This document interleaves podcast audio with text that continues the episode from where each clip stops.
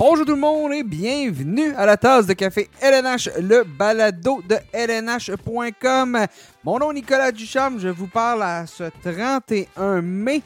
31 mai, euh, lendemain de la fin de la deuxième ronde des séries éliminatoires de la Coupe Stanley. Donc on connaît maintenant l'identité du carré d'as, les équipes qui vont s'affronter euh, lors des, des finales d'association. Donc on se rapproche de plus en plus de la finale de la Coupe Stanley. Bien évidemment, c'est ce qui sera au menu aujourd'hui. On va revenir euh, sur euh, la deuxième ronde des séries éliminatoires. On va parler des finales d'association. Et pour ce faire, j'ai avec moi Sébastien Deschambault. Salut Sébastien.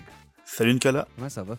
Ça va très bien, toi? Très, très bien. L'été qui euh, lentement s'en vient. hein? Euh, ta piscine est quand même partie? Ah, parle-moi pas de ma piscine, c'est un paquet de troubles en fin de semaine. Euh, mais oui, et, euh, tout, euh, elle est baignable. Ah, merci de t'en soucier. Moi, quelqu'un qui a des problèmes de piscine, ça me fait tout rire. Fait que, je me suis dit que j'allais te, te- te pincer là-dessus un peu. Alors, aujourd'hui, ouais, l'émission, ben, c'est ça. On va faire le tour là, de, de la dernière ronde, parler de la finale d'association. On va aussi avoir en deuxième portion d'émission un peu de discussion sur l'actualité dans la LNH, dans la LNH dans les, les derniers jours. Quelques annonces de blessures quand même notables. Donc, on va, euh, on va, on va se pencher là-dessus. On va discuter de tout ça. Ce sera en deuxième portion d'émission. Avant de commencer, tout le monde, je vous dis, si vous nous écoutez euh, en ce mardi, ben, vous voyez, là, les, les, les balados sont euh, ici et là, selon les journées, selon la fin des rondes. Donc, n'hésitez pas à nous suivre sur la plateforme de diffusion vous nous écoutez. Oui, euh, certains nous écoutent sur euh, lnh.com, mais si vous voulez vous nous écouter là, sur, euh, sur votre cellulaire, peu importe comment vous écoutez vos balados, on est partout. Donc, faites une recherche, la tasse de café LNH. Vous allez nous trouver. Abonnez-vous, comme ça vous avez un petit, une petite alerte lorsque, lorsqu'il y a un nouveau balado. Certains même, je pense que le balado se télécharge tout seul, donc ça ne mangera pas vos données euh, si vous nous, écoutez euh, dans votre voiture, dans l'autobus, euh, peu importe où vous nous écoutez. Alors, Sébastien, on se lance, on revient sur cette deuxième ronde des séries éliminatoires. Allons-y avec l'équipe qui était favorite. La série avait impliqué l'équipe favorite, l'Avalanche du Colorado contre les Blues de Saint-Louis. On s'attendait à une série, je m'attendais à une série en 6. T'avais dit quoi, toi, Sébastien? J'avais dit Avalanche en 6. Bon, on s'est rejoint là-dessus. Euh, mais on a quand même cru, hein, jusqu'au bout, on y a cru qu'on aurait peut-être un septième match dans cette série-là. Je pense que les Blues ont pas. On, fait vraiment ce qu'ils pouvaient pour rivaliser avec la grosse machine de l'Avalanche. été tout un match numéro 6. Là. Écoute, euh, on, a- on en a eu pour notre argent. Ça a été euh, toute une fin de match. Écoute, tout le monde y a cru. Là, je me, là, je me mélange avec le match numéro 5. Numéro... En fait, on a eu 6 Ouais, très cinq, bons matchs ouais, ouais, en général. Match numéro 5, grosse remontée. Match numéro 6, on s'est accroché. Euh, on- comme tu, tu l'as dit, on y a bien cru qu'il y aurait un match numéro 7. On a même cru qu'il y en aurait une prolongation au match numéro 6. Euh, mais bon, un tel nommé Darren Helm en a décidé autrement. Euh, donc, c'est un but là, euh, un but opportun, comme on, comme on dit si bien. Ça a permis à tout Euh, le monde de se souvenir que Darren Helm est encore dans la, dans la LNH. Je pense qu'on était plusieurs à l'avoir oublié quand même. euh, Darren là, qui a eu des belles années avec les Red Wings de Détroit, c'est drôle de le voir euh, connaître euh, maintenant du succès avec, euh, avec l'Avalanche. Venez sauver l'Avalanche. C'est drôle. Oui, il y a eu un bon match, il y avait eu un très bon Ouais, ouais, match. c'est ça, c'est ça. C'est drôle parce que ça m'a fait rire quand j'ai vu ça parce qu'il y a un documentaire qui va bientôt sortir sur ESPN entre la rivalité entre l'Avalanche et les Red Wings dans les années 90, rivalité qui avait été assez violente. Là, j'ai vu Darren Helm de l'autre côté. Et euh, ben écoute, comme quoi on tourne la page rapidement euh, dans, la, nage. Donc euh, oui, euh, ce- ce- ce- cette remontée dans la dernière rencontre de la série, dans la sixième rencontre de la série, aura permis à, l'Avalanche de, l'emporter dans, un affrontement. Bon, les Blues, disons-le, qui aurait peut-être pu être différent si Jordan Bennington n'avait pas été blessé. lors, du, lors du match numéro 2, contact bon, avec Nazem Kadri, avec le défenseur, tout ça. Euh, ça a été analysé. Moi, j'ai plus vu ça comme un jeu de hockey davantage. Il y avait un disque qui était libre qu'une tentative de, de, de- blesser de la part de Kadri. C'est pas ce que moi personnellement, c'est pas ce que j'ai vu. Ce qui a fait mal aussi aux Blues, ben, c'est la défensive. On a perdu Torrey Krug, euh, Nick Leddy, Robert Bertuzzo, Marco Scandella ont manqué des matchs dans la série. Ça finit à, à peser lourd sur les épaules d'une défensive avec un Ville Yousso qui n'a pas beaucoup d'expérience en séries éliminatoires. Ben, c'est sûr et certain que le, la prof, plus on avance dans les séries, plus on se rend compte que c'est les équipes qui ont beaucoup de profondeur, qui, euh, qui, qui, qui, demeurent, qui, qui font le plus de chemin. Euh, les Blues étaient une équipe qui comptait sur énormément de profondeur, mais cette profondeur-là, euh, à la défensive, au moins, c'est ramassé à l'infirmerie, comme tu as dit. Donc, on n'a pas le choix à ce moment-là de confier des minutes plus importantes à des défenseurs qui sont peut-être pas tout à fait prêts ou à qui, bon, on aurait préféré confier un rôle un peu moins important. Euh, ça c'est euh, plus on avançait dans la série, plus on voyait que c'était difficile là, euh, pour, pour, la défensive des Blues. Mais bon, ça a été, comme tu as dit, la, blessure à Bennington qui faisait très bien jusque-là, il fait évidemment changer la donne. Ville mm avait quand même très bien en saison régulière, donc c'est pas comme si on avait amené un gardien numéro 3 comme on a vu dans d'autres dans d'autres séries. Mais bon, c'est il y a plusieurs bon, dans une série, euh, dans les séries en général, c'est les histoires, c'est les petites histoires qui nous, euh, qui nous disent euh, qu'est-ce qui, qui, qu'on peut raconter. C'est ce qui fait la beauté du sport. Le D4 de 7, il y a, dans, dans, la, la Ligue nationale de une série éliminatoire de la Coupe Stanley. Ça regorge de petites histoires ici et là, qui des, des, des, des séquences, des moments qui font changer le vent de côté. Puis ici, ben bon, ça s'est joué malheureusement euh, sur certaines blessures. Oui, exactement. Yousso, bon, euh, a amorcé trois matchs, joué quatre matchs au total dans la série. Moyenne de but accordé 4,17, pourcentage d'arrêt de 879. ça a été des séries qui ont été extrêmement difficiles pour Ousso. aussi, on se souvient, il avait perdu son rôle de numéro un contre le Wild du Minnesota en première ronde, ce qui avait permis l'arrivée de Jordan Bennington. Puis comme tu as dit, Seb Bennington avait, très bien fait. Euh, donc, c'était ce qui a marqué. Il y a aussi eu un manque de production, un peu l'attaque, les, buteurs, ça s'est concentré autour des mêmes joueurs, entre autres David Perron qui a connu de très belles séries éliminatoires, quatre buts dans cette ronde-là, et Jordan Cairo, quatre buts aussi, mais sinon, la plupart des joueurs, c'est un ou deux filets. Bushnevich, un but, bon, sept points. Euh, c'est quand même bien. Shen n'a pas marqué, 5 passes. Donc, il aurait fallu quelques petits buts. Tu as dit le mot but opportun tantôt en parlant de la remontée lors du match numéro 6. C'est peut-être ces petits moments-là qui ont manqué chez les, chez les, euh, chez les euh, Blues dans ce qui a été justement une série. quand, même, quand même serré, là, des, hauts pointages. le match numéro 6, le match numéro 5, ça s'est décidé par seulement un but. Et le match numéro 1 aussi. Donc, et en prolongation deux fois sur ces trois rencontres-là. Donc, euh, ça peut aller rapidement. Un but, tu gagnes en prolongation, on a un septième match. Puis même si les deux, euh, matchs en prolongation, tu allé à l'avantage des Blues, ben, on parlerait de l'avalanche au passé. Donc, euh, c'était, j'avais des attentes pour cette série-là, puis ils ont été exaucés. je m'attendais à voir Nathan McKinnon dominer un match. On l'a vu lors du match numéro 5, quand il a fait trois buts, quatre points, dont un filet c'est assez incroyable. Euh, ouais. ben, les, les, Blues en ont gagné un match en prolongation sur le but de Tyler Bozak. Ben oui, ben oui. Ils avaient complété cette remontée-là là, dans justement C'est le, match numéro 5, excuse-moi. Oui. Exact. Mais euh, c'est une équipe qui m'ont vanté la profondeur en attaque, 9 marqueurs de 20 buts en saison régulière. Et on a vu que cette équipe-là pouvait être dangereuse quand Robert Thomas puis euh, Jordan Carew se mettent à marquer des buts, puis là on s'en va en prolongation. On se dit, bon, ben, n'importe qui peut mettre fin au match mais ça s'est effectivement euh, concentré dans les mains de David Perron et Jordan Carew. Euh, O'Reilly a été peut-être un petit peu moins visible aussi en attaque qu'au cours de la première ronde. Euh, c'est pas une mince tâche d'affronter euh, l'Avalanche Colorado. On a réussi à maîtriser Nathan McKinnon pendant quatre mm-hmm. matchs. Mm-hmm. donc, c'était c'était déjà en soi un exploit. Euh, par contre, si on réussit à neutraliser Nathan McKinnon pendant quatre matchs, ben, on espère être euh, euh, pas en retard 3-1 après ces quatre matchs-là, parce que ça veut dire qu'on on, sait qu'il va exploser Nathan McKinnon. On peut pas le on peut pas le contrôler, le maintenir, le, le, limiter offensivement comme, comme ont, ce fut le cas dans les quatre premiers matchs. Donc, il fallait en profiter, c'est jouer là. On a réussi à aller chercher le match numéro 5 en prolongation. On a failli pousser le match numéro 6 en prolongation encore une fois.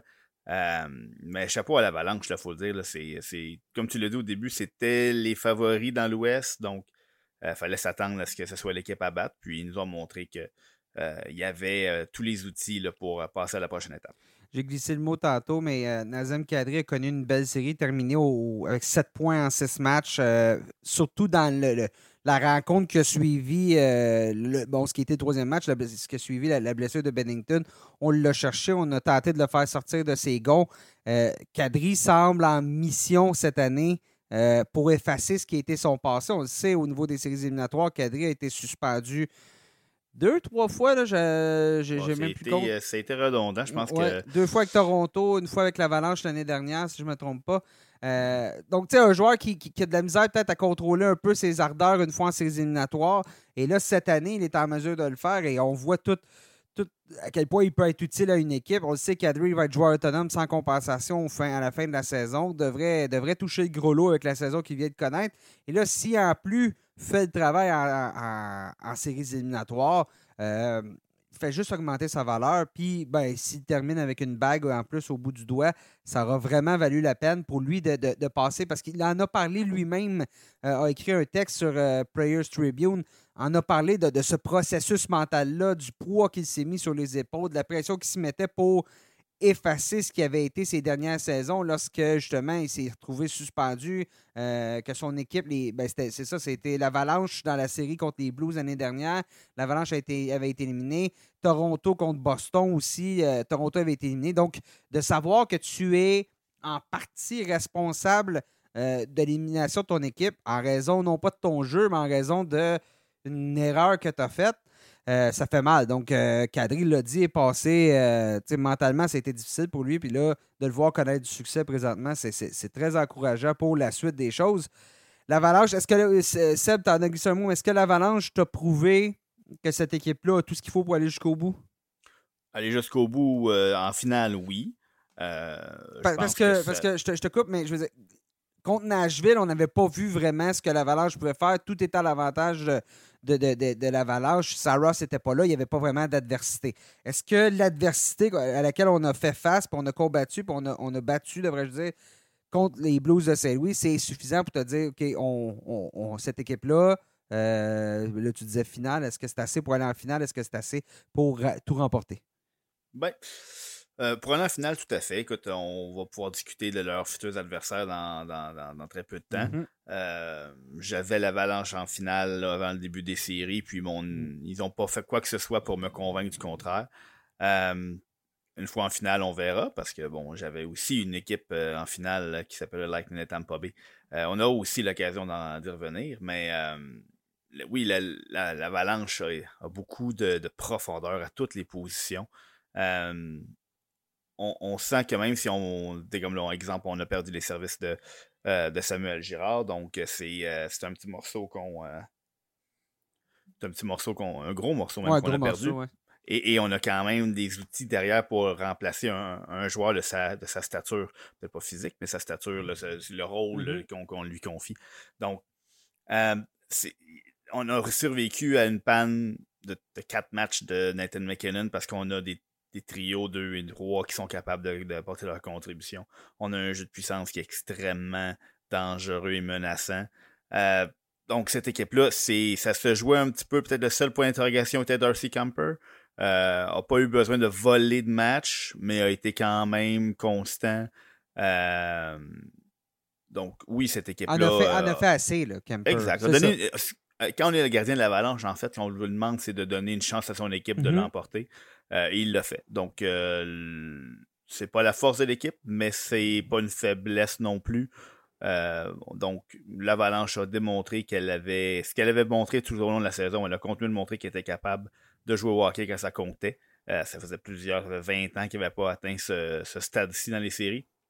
Donc, on a on a hâte de voir ce que ça va donner contre leurs futurs adversaires, ce qui promet d'être toute une série. Oui, exactement. Alors, parlons-en de l'autre série, les Flames de Calgary contre les Oilers d'Edmonton. La bataille de l'Alberta, on avait de, grandes attentes. C'était spectaculaire, mais c'était un peu plus court que ce à quoi on s'attendait, disons-le. Donc, euh, les Oilers qui euh, ont euh, disposé des Flames en, cinq matchs. les Oilers ont on se répète, c'est McDavid, c'est Dreisaitl, mais c'était encore plus vrai dans cette série-là. Ça a juste prouvé ce qu'on avance depuis euh, des années que si tu parviens pas à arrêter ces deux joueurs-là, oublie ça. Oublie ça parce que, puis quand je dis arrêter, c'est non seulement production, mais c'est arrêter leur vitesse, arrêter leur capacité à gagner les batailles. Euh, Dreisaitl, c'est un gros bonhomme. Il va, il va chercher les rondelles.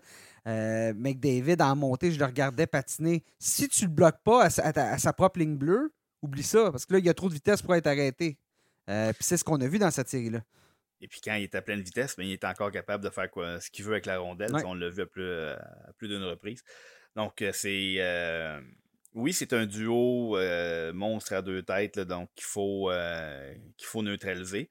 Peut-être la différence avec les autres années, c'est qu'il y avait quand même un petit peu plus de gens autour d'eux, un petit peu plus de joueurs qui pouvaient les épauler. Hein. je pense à Evander Kane, par exemple. Euh, l'entraîneur Jay Woodcroft a quand même bien fait pour soustraire certains de ses joueurs à la surveillance des, Flames ou, quelle, combinaison adopter pour euh, relancer tel ou tel joueur. On a, on a vu ensemble McDavid et Dreisaitl, ce qui était un peu ce qu'on essayait de ne plus voir à mm-hmm. Edmonton. Mais bon, euh, a fait bon, mais écoute, ça, va peut-être. C'est parti pour marcher là, cette année. Et, euh, et, c'est aussi que tu t'affaiblis pas énormément. C'est pas comme si soudainement ton, ton centre de troisième trio moyen se retrouve dans la mauvaise chaise sur la deuxième ligne au centre parce que Ryan Nugent Hopkins, dans la majorité des équipes de la LNH, c'est un centre de deuxième trio. Donc là, il se retrouve dans sa chaise tout simplement, Nugent Hopkins, et tu te retrouves avec justement le monstre à deux têtes en, haut sur, euh, sur la première ligne. Donc c'est ça. Et en parlais, Woodcraft a commencé la série avec Evander Kane sur le premier trio. Il l'a changé par ensuite pour euh, Zach Hyman. Donc a apporté beaucoup de changements. Je suis impressionné par Woodcraft. Je ne sais pas si le fait que c'est un entraîneur recru, a peu d'expérience, a peut-être pas de mauvais pli de revenir à ce que n'hésite pas à faire des changements. un, entraîneur qui a de l'expérience, qui a une recette qui fonctionne, va faire je ne toucherai pas à ce trio-là parce que euh, ça a marché dans le passé, puis ça a marché dans le passé, puis je, sais que ça va marcher, puis finalement, ça ne fonctionnera pas cette année. Euh, a fait des changements, puis jusqu'à date, euh, Woodcraft, depuis son arrivée avec les Oilers, puis là, dans les présentes séries, pas grand-chose à se reprocher comme entraîneur.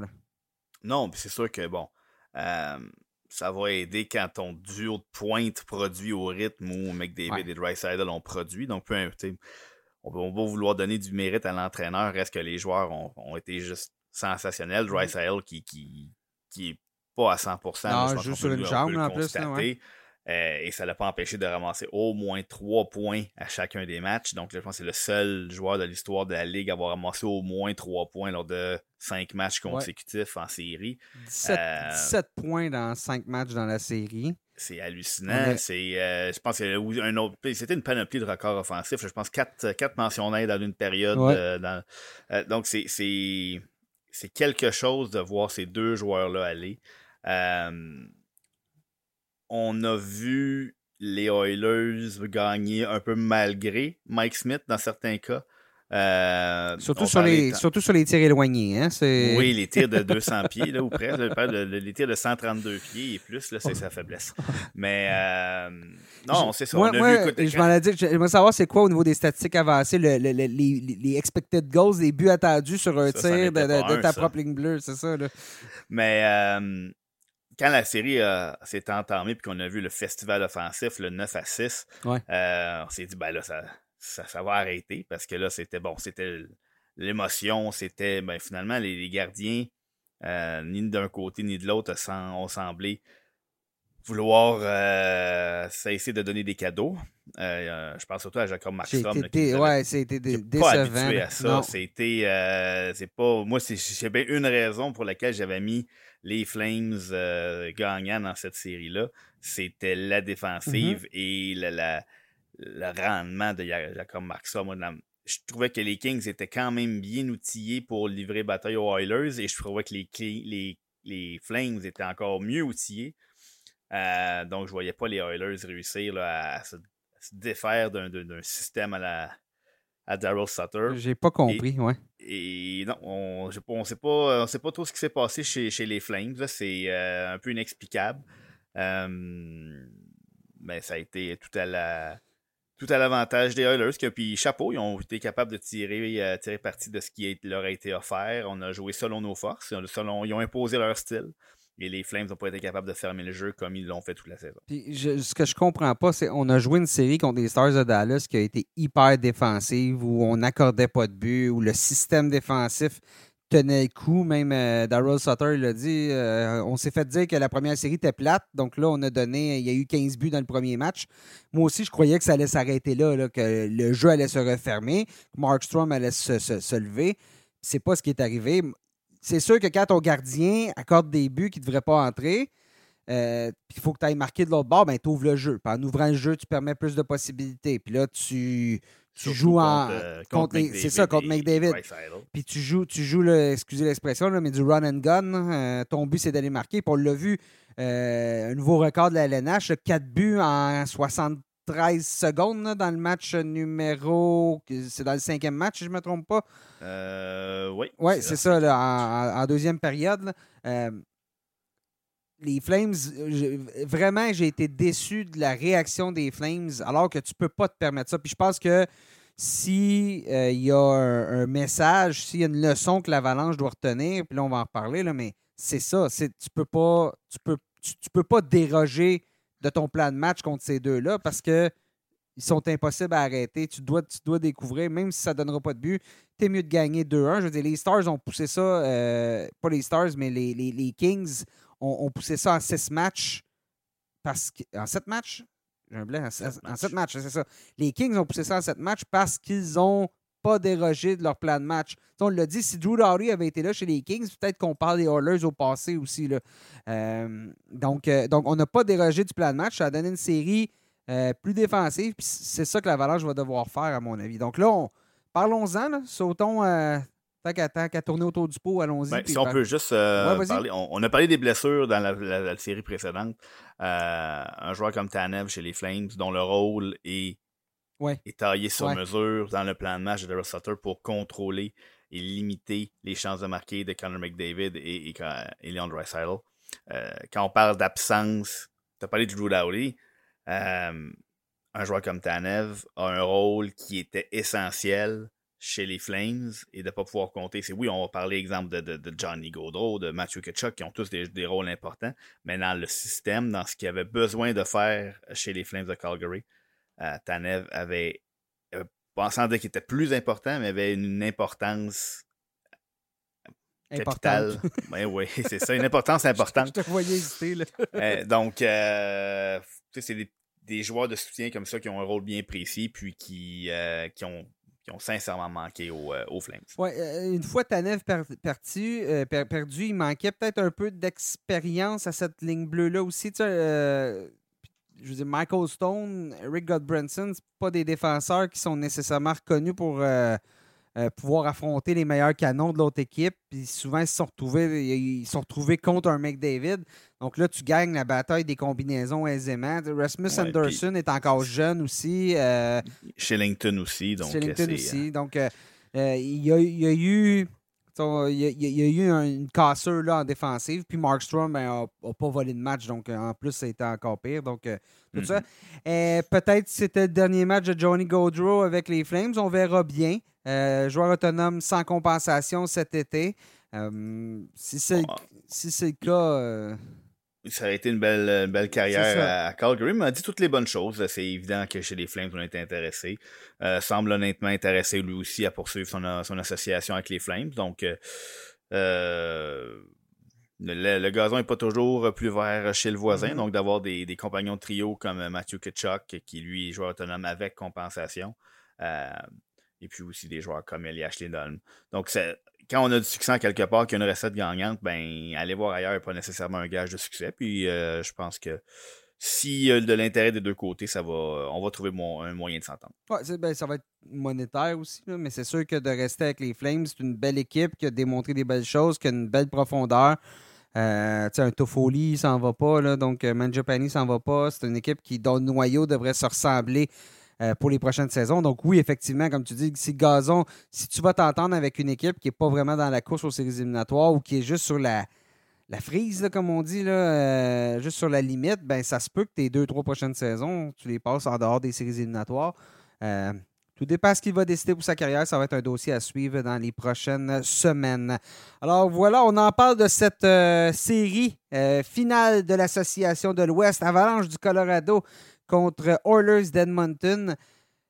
Seb, euh, on, en a glissé un mot, mais c'est l'affrontement McDavid-McKinnon. Même, même si Dreisaitl était incroyable, je veux dire, encore une fois, lors du cinquième match, c'était McDavid qui a fait de la différence en prolongation. Euh, alors qu'il s'était qualifié de mauvais. Oui, il y a eu, un moment du match. C'était pas bon, pas bon, McDavid. On l'a dit, tu sais. C'est lui qui nous dit ça, puis il marque le but gagnant. Puis je veux dire, de toute façon, il est pas bon. Il est pas bon parce qu'il est surveillé. Il est pas pas bon parce qu'il est pas bon. C'est pas. Euh, mais il a toujours été capable de se défaire de cette couverture depuis le début des séries. Là, ce match-là, il a la difficulté à le faire, mais a trouvé le moyen de, le faire au, moment le plus important. Sauf qu'au moment où il se fait couvrir comme ça, c'est Dry Saddle qui est de l'autre côté puis qui a tout l'espace du monde. C'est pas. Et ça donne 17 points en 5 matchs. C'est ça, c'est ça. Je pense. Combien de passes ces derniers matchs, euh, 4, 4. Non, c'est ça. Donc, donc tu, peux. On en a dit un mot, mais tu peux pas. Tu peux pas couvrir les deux en même temps. Faut que tes joueurs, faut que tu couvres un à un.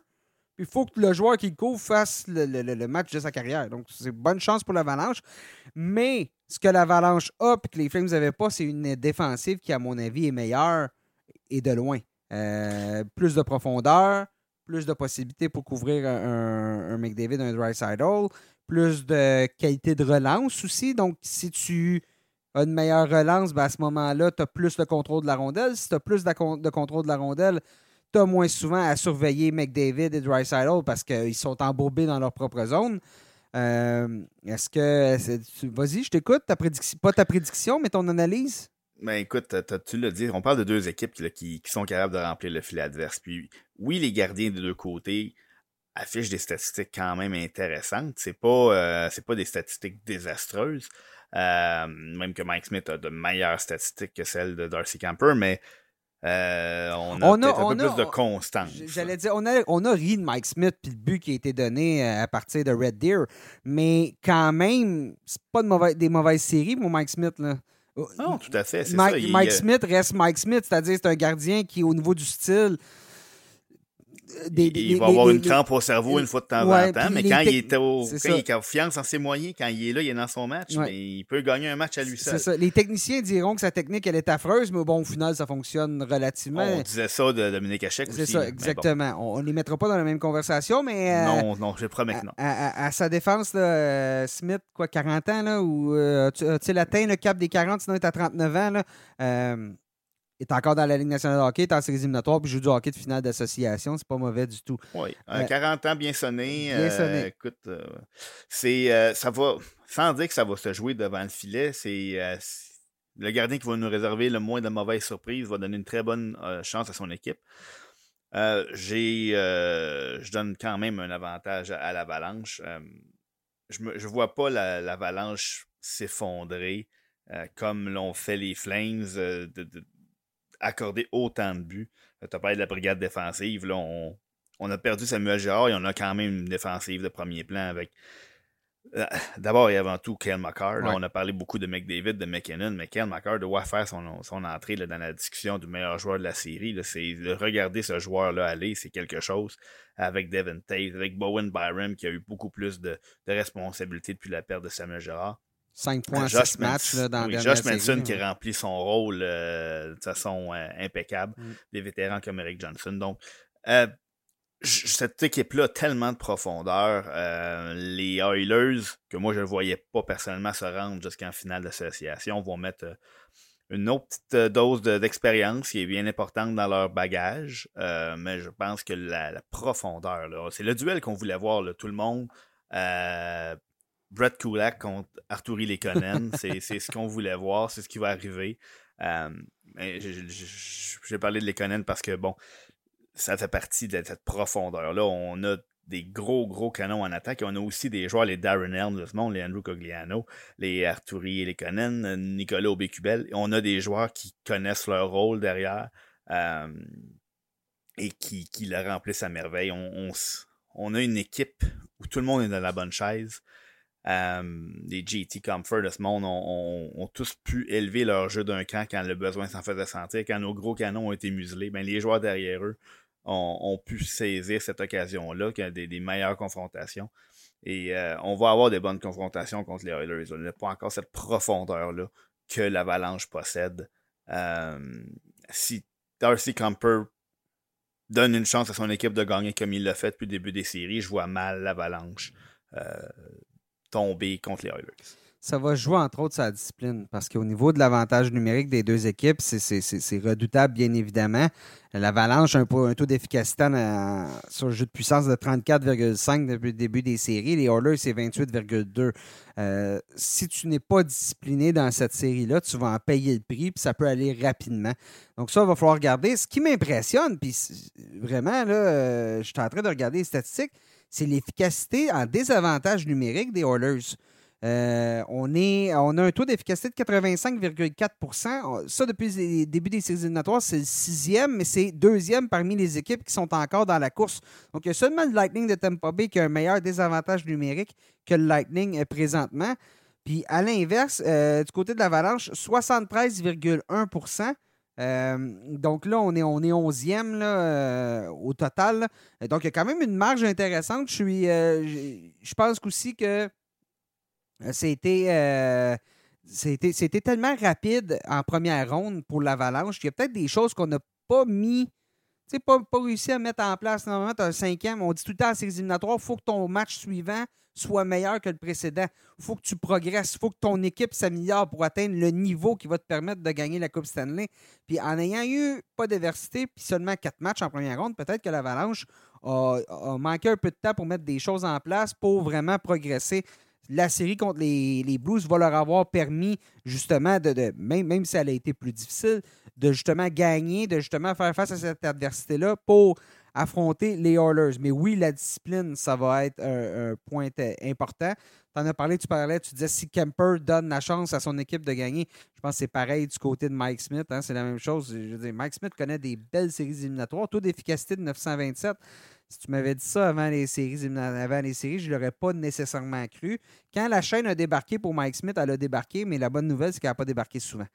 Donc ça, c'est un, gros point positif. Tout à fait, parce que bon, euh, euh, on s'attendait à ce que devant le filet, c'était large, ce soit largement en faveur des Flames dans la, en deuxième ronde, mais ça a été complètement l'inverse. Euh, Max m'a donné au moins cinq buts, je pense, à chacun des matchs de la série.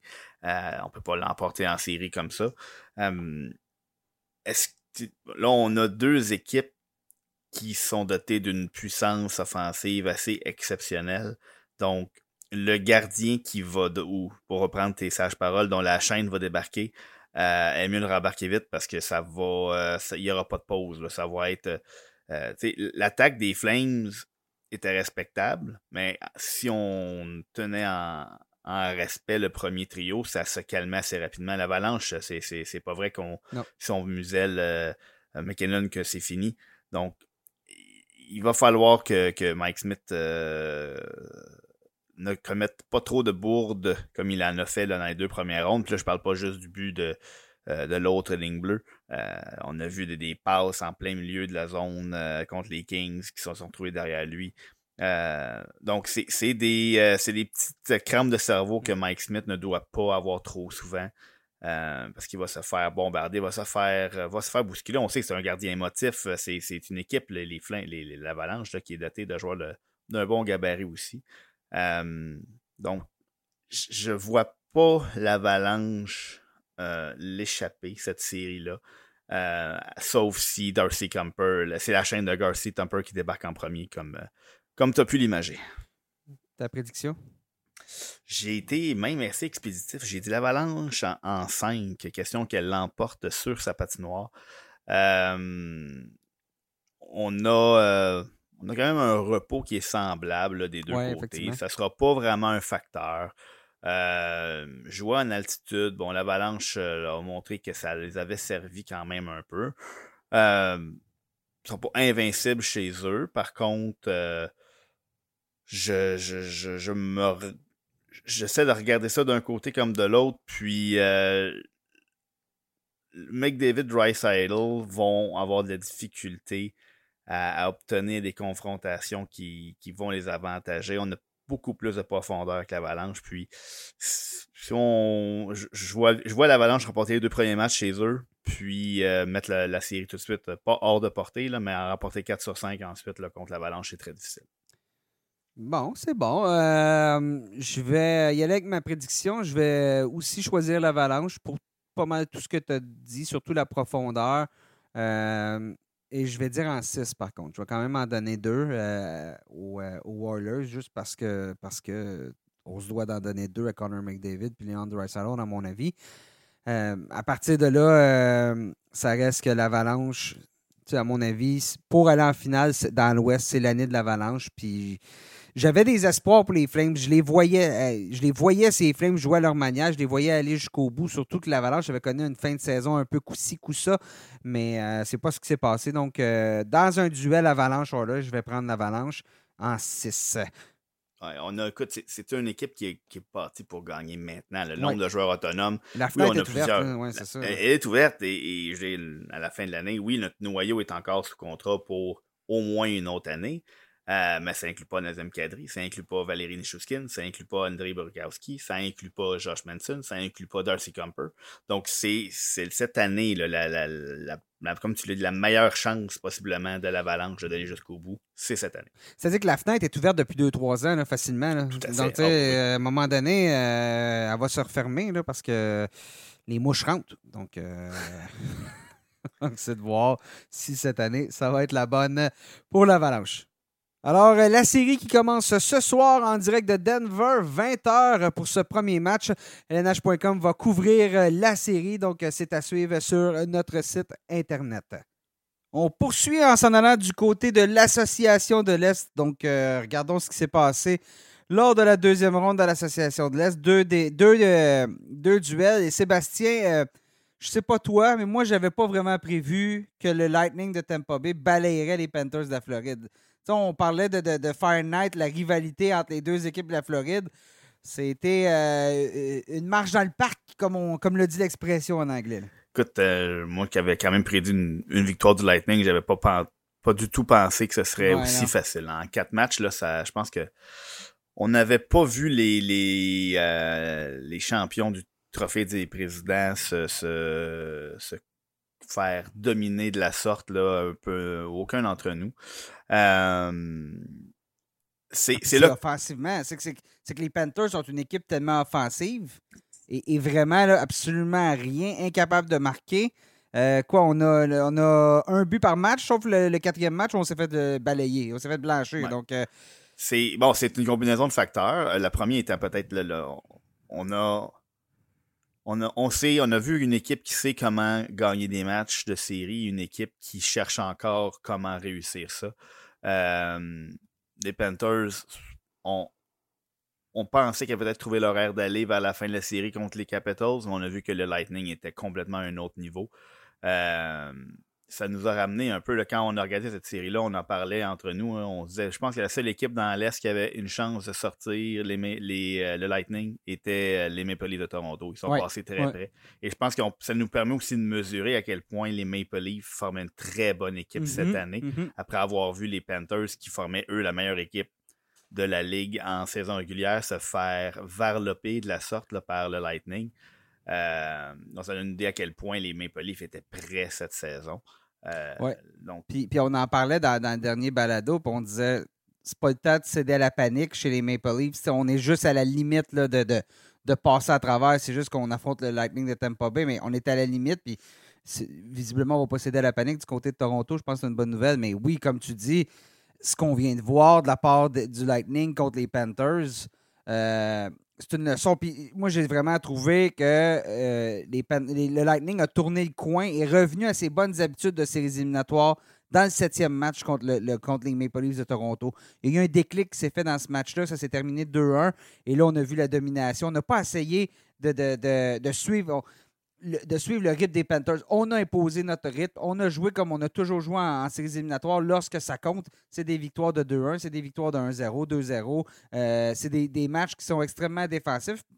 Pas parce que on joue la trappe, mais parce qu'on réussit tout simplement pas à se rendre à Andrei Vasilevski. Puis quand on le fait, ben, euh, Vasilevski, il, arrête tout. Là. Je pense qu'il y a une moyenne de 0,80 buts accordés euh, depuis ce septième match-là contre Toronto. c'est, ils ont compris, cette équipe-là, ce qu'ils devaient faire pour gagner. Ils savent que s'ils se concentrent à arrêter l'adversaire, surtout un adversaire qui misait sur la puissance mm-hmm. offensive des Panthers, si on se concentre à les arrêter, puis on a vu des joueurs bloquer des tirs. Le Steven Stamkos, c'est pas, pas des joueurs de soutien, là, des, des, joueurs bloquer des tirs, se jeter devant des lancers, euh, jouer de façon très disciplinée et, hermétique dans leur zone, en sachant très bien que ça va mener éventuellement à des erreurs et que cette équipe-là, le, le Lightning Tampa Bay, mise sur des éléments qui sont amplement capables de profiter des erreurs de leur adversaire, puis que si on limite au maximum les chances de marquer de l'adversaire avec un gardien comme Andrei Vasilevski derrière nous, avec la puissance offensive qu'on a, si on joue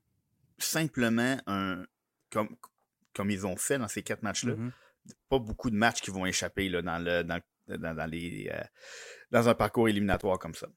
Puis il y a toujours quelqu'un qui se lève ou, que tu n'attends pas chez, les, chez le Lightning. Cette année, c'est Ross Colton. Nick Paul a compté des gros buts. Euh, c'est des petits éléments qu'on a rajoutés ici et là. Corey Perry qui joue comme s'il avait 25 ans. Meilleur buteur de euh, son équipe en deuxième ronde. Ben, c'est ça, voilà. Donc, euh, c'est cette équipe-là, la, mentalité du, du, prochain, parce qu'on on, l'oublie, on n'en parle même pas, là, mais on a toujours bien joué cette série-là sans Braden Point. Oui, exactement. donc, c'est important, ça. Il y a quelqu'un qui a pris la relève quelque part, c'est ce qui a permis d'aller chercher. Puis, de toute façon, quand on a vu, ben écoute, on n'aura pas Braden Point, puis on va refermer un peu le jeu, puis on va jouer plus intelligemment. Puis je pense que dans cette série-là, euh, on a vu le, il l'a dit lui-même, le manque d'expérience d'Andrew Brunette derrière le banc des Panthers pour faire les ajustements nécessaires pour aller euh, euh, briser, déstabiliser ce système-là du Lightning. Il l'a dit lui-même qu'il avait peut-être manqué de. Essentiellement en, avantage numérique, il n'a pas été capable d'apporter de, de, je pense que les Panthers ont un but en avantage numérique depuis le début des séries. Euh, dans toutes les séries, en fait, si ma mémoire est bonne. Euh, donc, c'est sûr certain que pour une équipe qui mise sur ce, type d'offensive-là, c'est insuffisant. Puis ça explique pourquoi ils ont plié bagage euh, rapidement en quatre petits matchs contre, contre le Lightning, qui faut quand même leur donner tout le mérite qui leur revient. Cette unité d'infériorité numérique là, à Tampa Bay est, excellente. Mm-hmm, exactement. Donc, tu donnes pas de but. Puis en plus, si tu peux trouver le moyen d'être discipliné, c'est un plus un. Euh, ben, ben, on tourne la page sur cette série-là. Euh, parlons de celle qui s'est terminée hier entre les Rangers et les Hurricanes de la Caroline. Euh, finalement, Homer a trouvé, a réussi à briser la game. Homer comme dans Homer, comme dans la série de Homer, parce que on dit les équipes à domicile dans cette série-là ont gagné trois matchs chacune et finalement, c'est les Rangers qui sont venus changer la donne lors du septième match. On a signé un gain convaincant hier de 6-2 pour euh, passer à la prochaine ronde, mais quand même, euh, j'aurais été curieux de voir cette série-là avec. Bon, Ntiranta a fait un, travail correct devant le filet des Hurricanes sans plus, et hier, bon, s'est blessé, mais euh, avec un. Veux, veut pas, les Rangers, là, on, passe les rondes. On a, on a, besoin de tout notre petit change pour passer à travers les rondes. Tout ça en affrontant des gardiens qui la, plupart du temps, ne sont pas des numéros 1. C'était le cas contre Renta. Même euh, Koshekov a, même venu dans la rencontre hier. Les, donc, deux, euh, deux, dernières, euh, deux derniers matchs, on a affronté le troisième gardien, puis on a affronté le troisième gardien des Pingouins pendant la bonne partie de la, ben, la première ronde. Donc, puis Ranta n'a pas eu une bonne sortie lors du sixième match non plus. Exactement.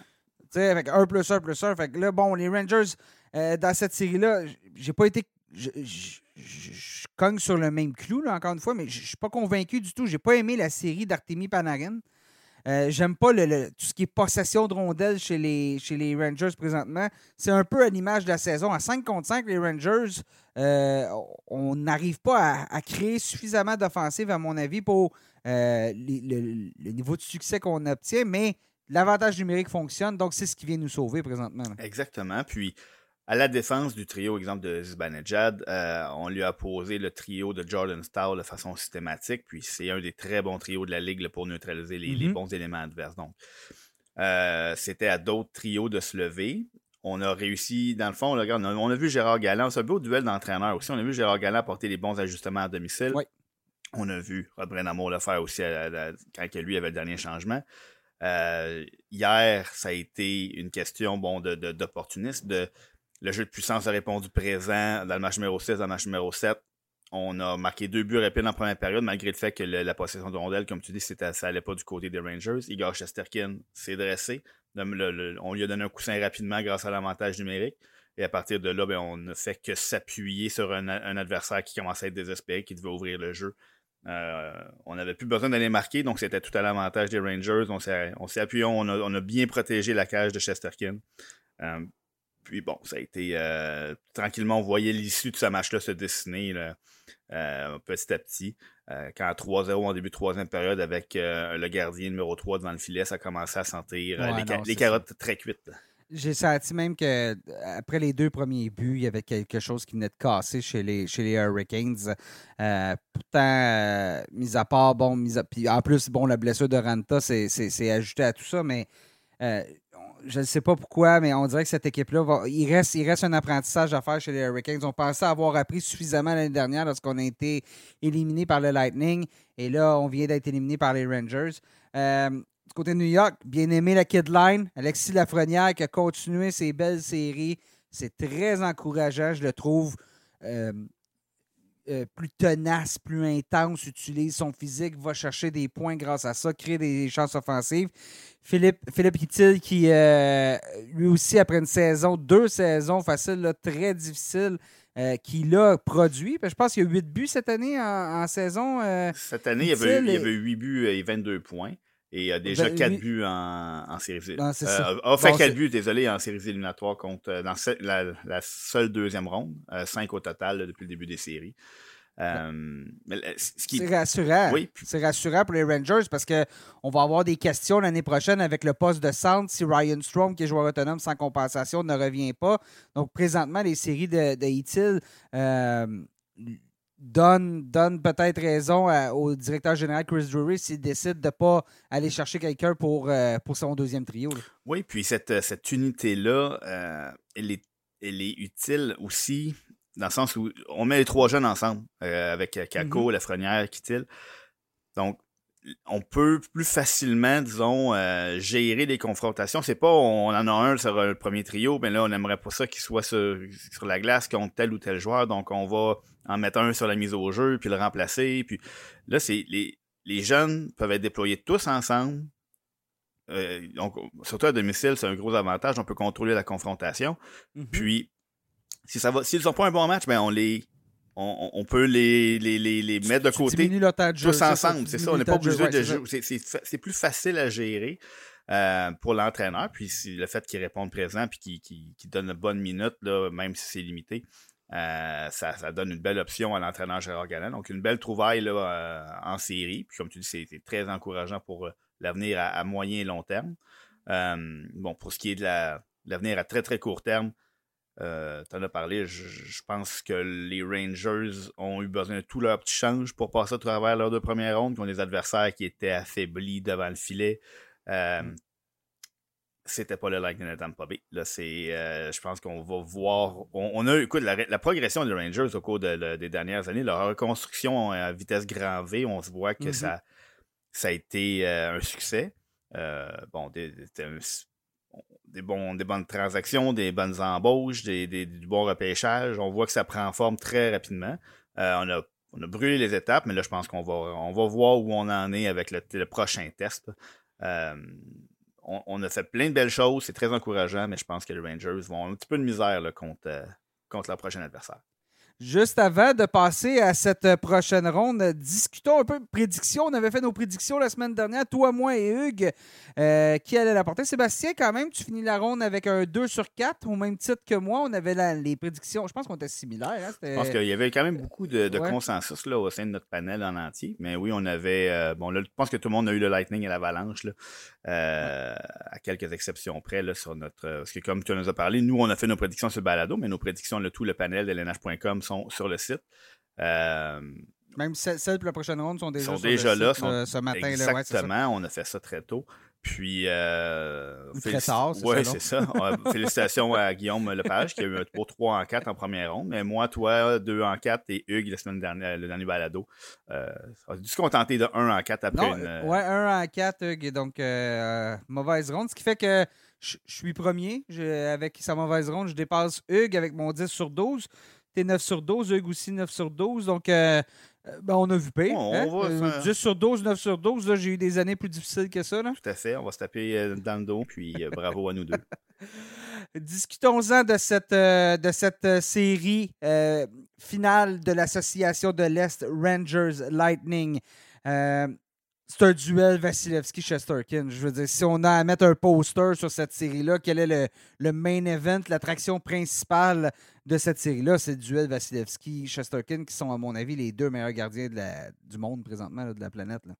En ce moment, c'est surtout depuis disons, le début des séries, Vasilevski a repris là, ce- cette Mm. place-là. Que, bon, euh, en saison régulière, c'était pas sa Ben, meilleure ouais, saison régulière. Mais- mais, euh, quand ça compte, c'est difficile Ah, d'aller contre Vasilevski. Je me demande même si c'est pas un peu gardé un petit peu en saison. Euh, le Lightning a eu des hauts, des bas, puis c'était comme on dirait que c'était correct pour le Lightning de terminer au troisième rang de la section de la section Atlantique. À tout de moins de pas se brûler en saison, puis euh, c'est ce qu'on a vu avec Vasilevski, parce que Vasilevski en a joué en du hockey dans les, dans les trois dernières années, là, énormément. Donc, euh, et là, oui, depuis, depuis le, le- j'en parlais tantôt, mais le, le cinquième match, le septième match plutôt de la série contre Toronto, il était incroyable, Vasilevski. Euh, et chez les Rangers, on va avoir besoin d'un Chesterkin dans sa forme des deux premières rondes parce que ça sera pas facile, cette série-là. Non, ce sera l'affrontement clé. En même temps, c'est celui que si jamais les Rangers veulent, ben, veulent un, atteindre la finale, il va falloir que ça passe par Chesterkin. Parce que oui, on a plusieurs très bons éléments au sein de cette équipe-là, mais si Chesterkin n'est pas supérieur à Andrei Vasilevski, euh, les Rangers n'ont aucune chance. Et ça sera difficile pour lui d'être supérieur à Andrei Vasilevski pendant au moins quatre matchs sur sept. Euh, et, l'ensemble de l'équipe devant ces deux gardiens-là, on, on a vu une équipe être capable de se passer de Braden Point à un joueur comme Anthony Cirelli qui, qui a, qui a vu ses responsabilités Mhm. augmenter, qui a fait de l'excellent travail, même s'il n'a pas produit offensivement. Mais c'est des responsabilités, beaucoup de minutes qui passent sur la glace, c'est plus de 20 par match. Ils, ils disent à Tampa Bay, Cirelli, que lorsqu'il produit, c'est, du gravy, c'est du surplus, c'est du bonus parce que ce qu'on veut, c'est que Cirelli. euh, euh, c'est un peu comme Philippe Dano l'an passé. Tu vois-tu un peu une similitude entre les deux? euh, quel était le rôle de Philippe Dano lors du, du parcours des Canadiens jusqu'en finale? là? Je trouve que ça se ressemble énormément. là. Disons que c'est c'est un peu la même chose si on donnait euh, plus de responsabilités offensives à un joueur comme Anthony Cirelli, ben peut-être qu'il produirait Ouais, davantage offensivement. On le saura en temps et lieu si un jour on lui, on lui confie ces responsabilités-là, comme c'est arrivé à Philippe Dano avec les Kings. Euh, mais c'est tous les joueurs, du premier au dernier, connaissent leur rôle. Bon, le, le- le seul point d'interrogation, on a parlé de Braden Point, c'est peut-être l'état de Ouais. santé de certains des joueurs. Il y a Serga- Sergachev qui s'était pas entraîné jusqu'à euh, tout euh, tout récemment. Euh, évidemment, Braden Point. Euh, donc, on va peut-être retrouver des soldats en cours de route. Mais bon, l'état de santé, ben, à ce temps-ci de l'année, on a vu là, hier le Ryan Lindgren chez les, chez les Rangers là, devoir quitter la rencontre, revenir un peu plus tard en, en bon guerrier qu'il est. Mais c'est le genre de joueur là, que, les, euh, que les Rangers vont avoir dont les Rangers vont avoir besoin. Euh, je, je, je me suis déjà avancé en disant que le Lightning, bon, un, je, le, je, le- je suis sur mon cheval du Lightning depuis le début des Mhm. séries. Je leur ai deux. prédit un troisième, euh, un troisième euh, titre consécutif. Donc, je vais évidemment dire qu'ils vont éliminer les Rangers et, et je vais même être assez cinglant avec un, un Lightning en 5 cinq. dans cette série.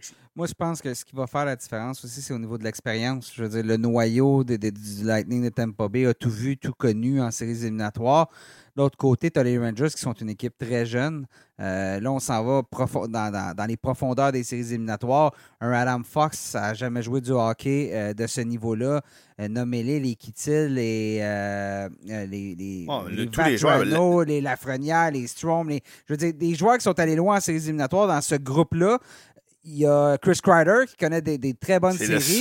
c'est le seul qui était là en 2015, le dernier passage des. euh, Est-ce que Zibanejad est allé était avec les sénateurs d'Ottawa à l'époque lorsqu'on s'est rendu en finale d'association? c'est fort possible. J'ai goût de dire oui, là.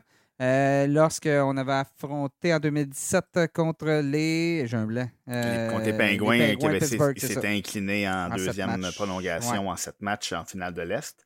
Euh, je te dirais que quand ils étaient avec les sénateurs, euh, non, je pense qu'ils venaient, ils venaient d'être Ouais, raison. euh, dans le courant de l'été. Contre Derek Brassard, effectivement. Exactement. Ouais, effectivement. Donc- Donc, il n'a pas vécu ça, lui non plus. Euh, même Chesterkin. Chesterkin n'a pas, pas joué du hockey de série profondeur. Donc, ça en fait beaucoup. Donc, euh, ah, il y a Ryan Reeves. Il y a Ryan Reeves qui, lui, a fait de longs parcours avec, avec les Golden Avec- Knights. Exact. Mais bon, c'est pas le. C'est, un joueur qui. On va se tourner ça. vers lui, mais son expérience a été limitée euh, dans le rôle et c'est le même qui l'occupe présentement. Donc oui, l'expérience, là, c'est.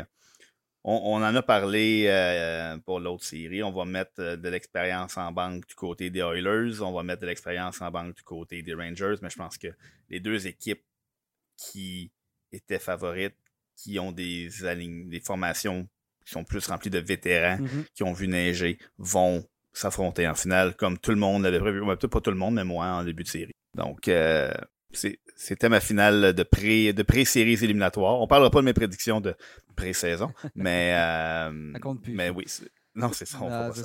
Puis euh, ça va être une série si le Lightning demeure discipliné aussi parce que les Rangers euh, le jeu de puissance. Puis à l'inverse, les, le Tampa Bay a un des meilleures infériorités numériques de la Ligue, donc il y a un duel intéressant là. Donc, je pense qu'ils sont capables de jouer de façon disciplinée et si jamais on, parce qu'il va en avoir des infractions, mm-hmm. on est capable de les écouler, on est capable de résister à cet excellent jeu de puissance-là des Rangers qui a, euh, qui a permis à l'équipe de passer à travers des matchs CC7 là, dans la, série 2 monde. Oui, exactement. Donc, tu sais, pour tout ça, pour tout ce qu'on vient de nommer, euh, j'ai pas le choix d'aller avec, euh, avec le Lightning. J'ai dit en six matchs, euh, j'en ai donné un, supplémentaire juste parce que les Rangers ont, démontré au moins de la, ténacité, on s'est accroché durant les présentes séries éliminatoires. Je vais leur donner ça. Euh, donc, je vais leur donner un match de plus. Chesterkin va probablement euh, voler un match, peut-être deux.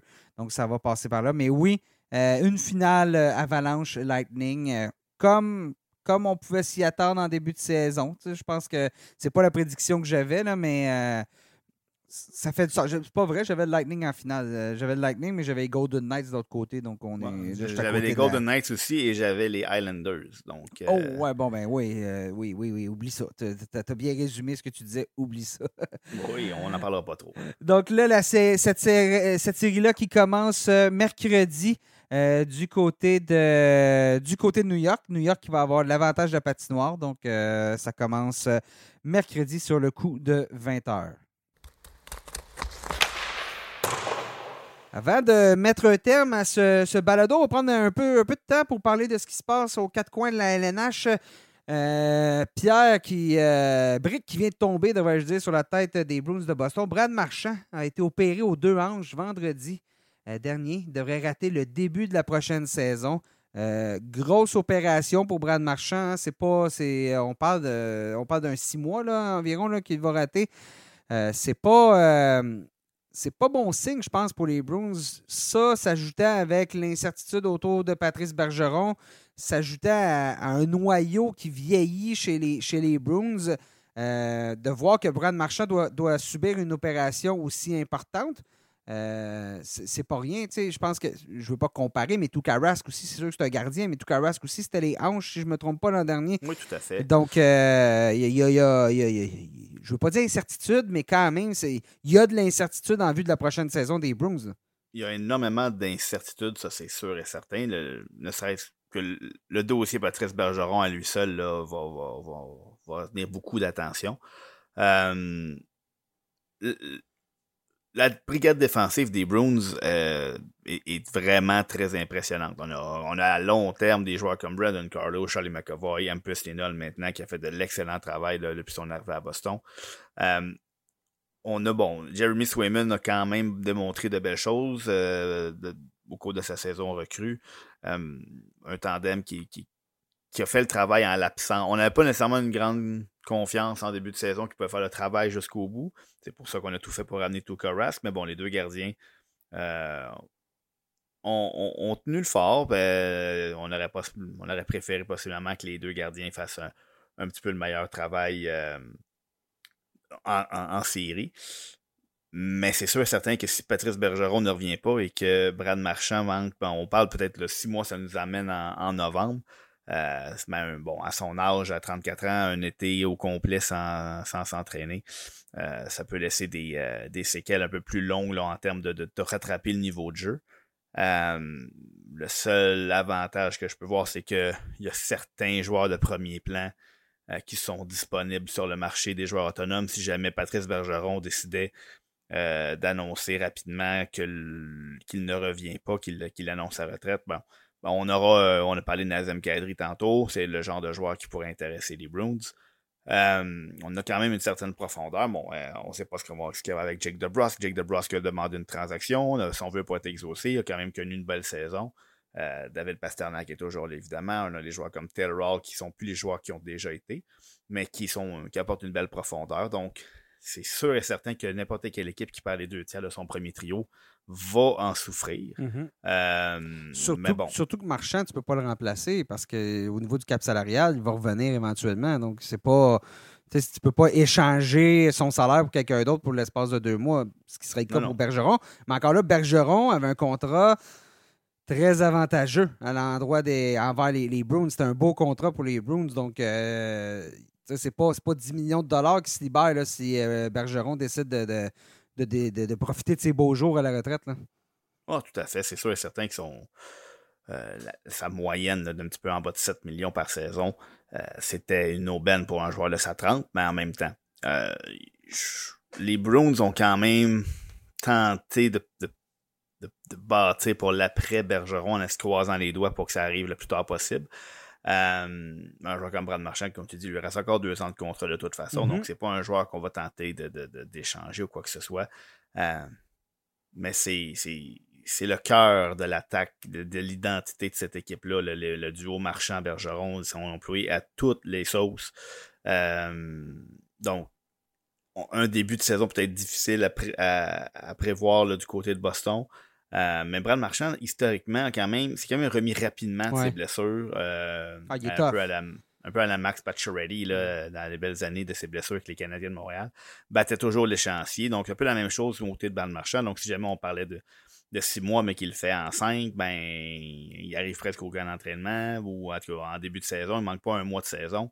Euh, mais bon, tout, je pense que oui, le dossier Brad Marchand apporte un lot d'incertitudes, mais la clé de voûte de, de la, de la saison morte des Blues, c'est vraiment Patrice Bergeron et de ce qu'on va faire pour le remplacer s'il décide de mettre un terme à sa carrière. Ouais, mais euh, Marchand, bon, vi- visiblement, Marchand, c'est pas une, blessure. euh, euh, J'ai juste le terme en anglais, mais lingering, c'est qui, qui, qui, qui te- qui était là depuis longtemps. C'est pas quelque chose qui s'est produit pour être opéré aux deux hanches.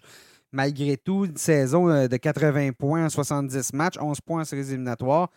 Ça montre que euh, Marchand est encore un joueur d'élite dans la, dans la LNH. Donc, on verra si après l'opération, euh, pourra revenir au même niveau. En parlant de blessures, Tom Wilson, euh, chez les euh, Capitals, déchirure du ligament croisé antérieur au genou gauche, a été opéré. 6 à 8 mois pour se soigner de tout ça. Wilson venait de connaître sa meilleure saison en carrière avec 52 points en euh, 78 matchs. C'est un joueur qui, qui, qui a beaucoup progressé. Tu sais, on euh, avait une mauvaise réputation au début de sa carrière. Wilson avec, bon, a été suspendu à quelques reprises. Puis je trouve que c'est un joueur qui a progressé puis vraiment dans le bon sens pour corriger ce qui était ses lacunes de, de, de- de- d'être trop agressif sur les mises en échec. Et, et- et de, au lieu d'être trop agressif sur les mises en échec, bien faire pour créer de l'espace. Et là, c'est de savoir à quel point ça va affecter Alex Ovechkin parce que les deux sont sur le même trio habituellement. Euh, c'est un joueur qui crée de l'espace justement pour Alex Ovechkin, qui lui permet de rester souvent au cercle et de décocher un puissant lancer sur le cercle pendant que l'autre va se, va saler le nez en avant du, filet pour créer euh, de la circulation. Donc, je ne sais pas, mais est-ce que ça se pourrait que le, rythme de production vers le fameux record de Wayne Gretzky dont on, on continue de parler on continue à penser soit ralenti un peu euh, du côté d'Ovechkin? La, clé, cette réponse à cette question-là, elle est détenue possiblement par Anthony Manta. Anthony Manta qui, a quand même les outils pour, euh, pour jouer le même rôle un peu que Tom Wilson. Euh, peut-être plus de, talent offensif, peut-être un peu moins de présence physique. Mais euh, bon, euh, possède des outils similaires. Bon, euh, est-ce que tout il est capable je peux pas croire qu'on soit pas capable de le, faire jouer à droite euh, comme à gauche. C'est euh, c'est possiblement lui là, qui détient la, la réponse parce que Tom Wilson, là, si on se rend à huit mois, euh, il y en a jusqu'à pas loin de Noël avant Ouais, de revenir au jeu. Donc, on a besoin d'avoir un remplaçant. Euh, c'est sûr et certain qu'on on va, euh, on va se croiser les doigts parce que l'infirmerie s'est remplie assez, assez souvent là, à Washington là, cette année. Manta et Oshie, euh, TJ Oshie, là, qui, qui- qui ont été désabonnés vers la fin de la saison. Donc, euh, cette formation-là, quand tout le monde va être en santé, ce serait intéressant de voir qu'est-ce qu'ils va, qu'est-ce qu'ils vont être capables de fournir comme, comme rendement. Mais pour ce qui est de M. Ovechkin, un, je ne suis pas très inquiet parce qu'il il est capable de remplir le filet avec ou sans aide. Euh, mais aussi, euh, on est peut-être qu'on va y trouver un compagnon qui va être tout aussi bon, qui va être, qui va être tout aussi capable de donner l'espace dont il a besoin à Anthony Manta. Donc, euh, euh, à surveiller, évidemment, parce que, comme tu as dit, c'est devenu un, élément essentiel de l'attaque à Washington. Euh, sa moyenne de points par match fait juste grimper là, depuis plusieurs années. Donc, un joueur comme Tom Wilson, en pleine possession de ses moyens, est évidemment un atout pour n'importe quelle équipe. Il faudra voir aussi dans quel état de santé va revenir Nicholas Backstrom, parce que il y, a, de l'incertitude dans son cas. Puis bon, euh, au-delà du, fait que Backstrom peut, peut, jouer sur le deuxième trio, puis c'est Kuznetsov sur le premier, mais au final, euh, Backstrom est un meilleur passeur. Puis de deux, c'est que si tu perds Backstrom, euh, là, ça met beaucoup de poids au niveau de, du, jeu de puissance, puis au niveau de la, profondeur. Donc, tu peux plus facilement opposer Ovechkin aux meilleurs des autres équipes, aux meilleurs. plutôt, tu peux, tu peux plus facilement opposer tes meilleurs joueurs défensifs à Ovechkin. Donc, ça vient, ça vient Il faudra voir, là, mais oui, euh, beaucoup d'incertitudes du côté des, Capitals euh, cet été. Euh, on, va, surveiller tout. Retraite pour Jason Spezza après une belle carrière dans, la LNH. Ça s'est terminé avec la fin du parcours des, des Maple Leafs de Toronto. Spezza qui va obtenir un rôle de conseiller spécial au niveau de, la direction, au niveau de Carl Dubas, le directeur général. Une saison de carrière plutôt dans le cas de Spezza de 1248 matchs dans la Ligue nationale de hockey. Il va avoir terminé à seulement 5 points du cap des 1000. Un, peu décevant, euh, mais tout de même, euh, comme je dis, je me répète, mais une belle carrière. N'a jamais gagné la Coupe Stanley. Il espérait pouvoir euh, y parvenir cette année. On se souviendra que Spezza, pour moi, je ne sais pas toi, là, Seb, là, Spezza avant tout, c'est sénateur d'Ottawa. C'est ce qui vient en tête immédiatement. Il a évidemment connu ses meilleures années là. Euh, à Montréal, on a eu la chance de le voir un peu plus souvent, peut-être, dans ses belles années chez les sénateurs. Euh, Sheldon Surrey, toujours à la recherche de son euh, sa coquille protectrice là, quand il s'est fait déculoter par, par Jason Spezza dans les, un, but qui a fait le tour des, des faits saillants des, des bulletins sportifs. Mais oui, ça a été un joueur qui a connu une excellente carrière un, joueur qui, qui se repêchait au deuxième rang au total euh, de son année de repêchage. a toujours des grandes attentes placées en lui. Il va, avoir été impliqué dans une des pires transactions d'histoire. Celle, euh, celle qui avait envoyé Alexis Yashin aux, Islanders de New York en retour de Zdeno Chara, Bill McCall et du deuxième choix, ce fameux deuxième choix-là qui a été Jason Spezza. Euh, on sait, Yashin, ça n'a pas levé euh, du côté des Islanders. Puis pendant ce temps-là, Chara n'a pas passé. Euh, ça, fait tellement longtemps. Hein, Chara, ça fait une éternité, mais a, seulement passé quatre saisons avec Ottawa. a laissé sa marque un peu, mais c'est vraiment avec les Bruins de Boston que par la suite, c'est devenu. Le joueur qui a été le joueur qui, devenu. le, pilier qu'il a été à, la, ligne bleue des, des, des Bruins. Mais Spezza, oui, c'est ça. Belle carrière avec euh, un fameux trio avec Daniel Alfredson et Danny Hitley. Euh, Marianne Ossa aussi qui avait, qui avait été là. Donc, on avait des, belles éditions des sénateurs d'Ottawa euh, à ce moment-là, quand on avait, on avait non, on n'a pas atteint la finale de la Coupe cette année. J'ai un blanc. Là. On a atteint la demi-finale en 2007. La finale d'association, quand Guy Boucher était, était derrière le banc de l'équipe. Euh, donc, en deuxième prolongation contre les Penguins de Pittsburgh euh, du match numéro 7. Donc, ça a été le plus près que cette équipe-là. Ben, en fait, on. Non, c'est pas vrai. en 2007. sont allés en finale, sont allés en finale contre les. Euh, les Ducks d'Anaheim. Les Ducks de Scott Niedermeyer. Oui, ouais, et Giger et l'arrivée de Perry et Getzlaff ces années-là. Et je pense que Temu Selani est encore là. Donc, on va avoir eu on va avoir eu cette année-là. Vois-tu, 2007, elle avait amassé 22 points en 20 matchs, euh, lors de ces séries éliminatoires-là. C'était. Euh, était seulement à sa, troisième, quatrième saison dans la LNH à ce moment-là. Donc, euh, était vraiment en train de devenir le, joueur qu'il est, devenu. des, belles, des belles années de rivalité aussi avec les Flyers de Philadelphie. Il y a quelques, quelques bonnes tapoches chez Mornif qui se sont données dans cette rivalité-là. ça alors Belle, belle, fin de carrière, ben, belle, belle, carrière. Là, dans le cas de Spezza, ça a été un joueur qui, qui a essayé jusqu'à la fin, mais malheureusement pour lui, ça s'est terminé euh, un peu à cause cette année avec euh, la. Ouais, il a fait le choix de. Ah oui, j'ai fait le choix de rester dans cette organisation-là parce que je suis convaincu que Jason Spezza a reçu les appels cet été là, pour euh, le, jouer un rôle de troisième, quatrième centre. mais à Toronto, il avait tellement de profondeur qu'un Jason Spezza pouvait être retranché d'un match tellement qu'il y avait de, munitions offensives au sein de cette formation-là. Oui, 38 ans, hein, donc il y avait peut-être une autre année dans le corps, comme tu dis, mais à un moment donné, il faut, que tu saches, faut que tu saches t'arrêter quand tu veux t'arrêter. Il y, a un dur été d'entraînement qui s'en vient. C'est pas nécessairement facile à 38 ans. Je le sais, j'en ai 37. début de la séance d'évaluation des espoirs de la LNH. Ça a commencé hier euh, du côté de Buffalo. Donc, euh, on va. Euh, les, meilleurs espoirs, les 96 espoirs qui ont été invités à participer. Donc, c'est des, séances de tests, d'exercices où on, se compare, on prend des notes. On va aussi rencontrer. Les, entrevues, exactement, avec les équipes. Donc, on sait déjà que les Canadiens de Montréal euh, ont, invité quelques espoirs, donc Shane Wright, donc Logan Cooley, euh, à venir manger un bon petit souper. Je ne sais pas si ça va être un souper presque parfait. Il euh, faudra oh. voir, mais donc ça va, se ça va se décider là. C'est vraiment la semaine. la semaine est très, très occupée pour les Canadiens parce que c'est là. Avec, on a combien de choix, les Canadiens, dans 14, les 14 choix au total. Donc, c'est oui, c'est bon pour le, le, tout premier choix. Mais par la suite, là, on va parler souvent. Là, on a 14 choix au total, dont, euh, donc, si je me souviens bien. Je te, dis ça à l'instant. Deux choix de première ronde, deux choix de deuxième ronde, trois choix de troisième ronde, quatre choix de quatrième ronde. Donc, euh, le premier choix de quatrième ronde, c'est le tout premier. donc C'est ça. Celui de deuxième, celui de troisième. Donc, tu sais, ça, ça, ça, va aller vite. Là. On a huit choix là, parmi les grosso modo 100 premiers. Là, donc, euh, c'est un repêchage où on peut. Euh, on peut regarder des coffres qui commencent à être bien garnis. Euh, on va. C'est qu'on a beaucoup de munitions aussi à Montréal, si on veut essayer de s'avancer de quelques rangs, aller chercher l'espoir donc qui nous a vraiment impressionnés.